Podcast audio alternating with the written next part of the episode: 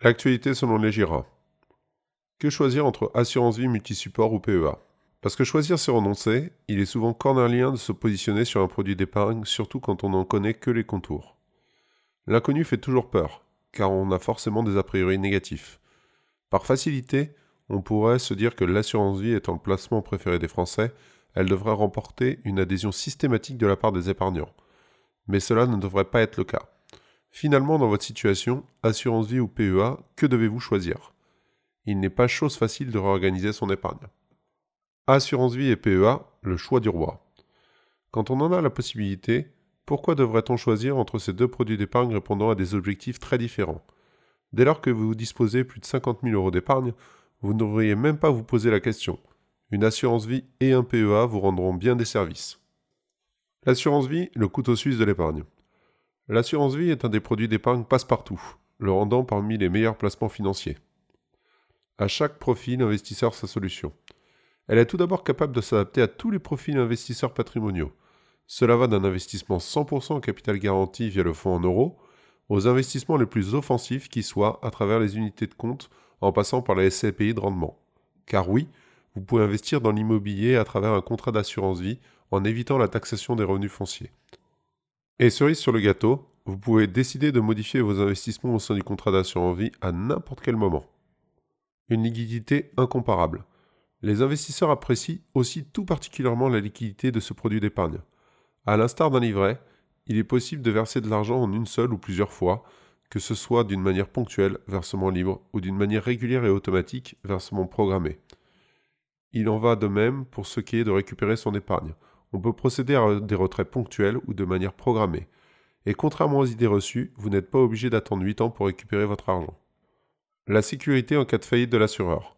Pour les plus frileux d'entre nous, il est possible d'investir avec une assurance vie luxembourgeoise pour profiter d'un super privilège octroyé par le Grand-Duché. Les OPCBM et FCP choisis par l'assuré sont détenus chez un dépositaire externe. De la même manière, les fonds en euros aussi. Cela permet en cas de faillite de l'assureur de ne pas subir de perte en capital et de récupérer 100% de l'épargne constituée. Une fiscalité avantageuse en cas de vie.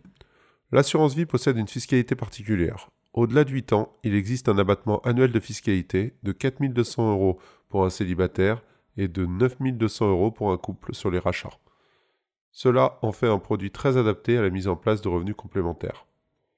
Mais aussi, en cas de décès, en faisant un outil majeur de la transmission du patrimoine. En cas de décès, les droits de succession sont calculés en fonction du lien de parenté avec le défunt. Cela peut monter jusqu'à 60% pour les personnes n'ayant aucun lien de parenté. Pour rappel, le concubin est logé à cette enseigne.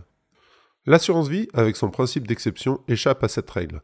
La fiscalité de l'assurance vie en cas de décès permet de profiter d'abattements importants, jusqu'à 152 500 euros par bénéficiaire pour les versements effectués avant 70 ans.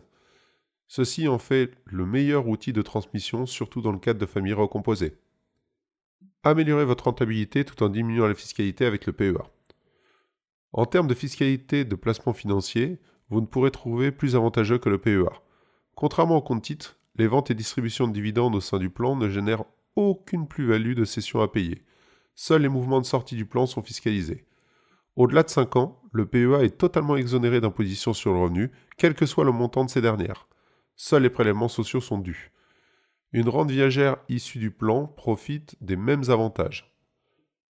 Et si vous êtes non résident fiscal français, vous profitez d'une exonération totale des prélèvements sociaux. Car oui, il est possible désormais de conserver son PEA au moment de son départ de France. Par conséquent, PEA ou assurance vie, que choisir? Si vous ne deviez avoir qu'un placement d'épargne long terme, nous ne pouvons que vous conseiller de privilégier l'assurance vie.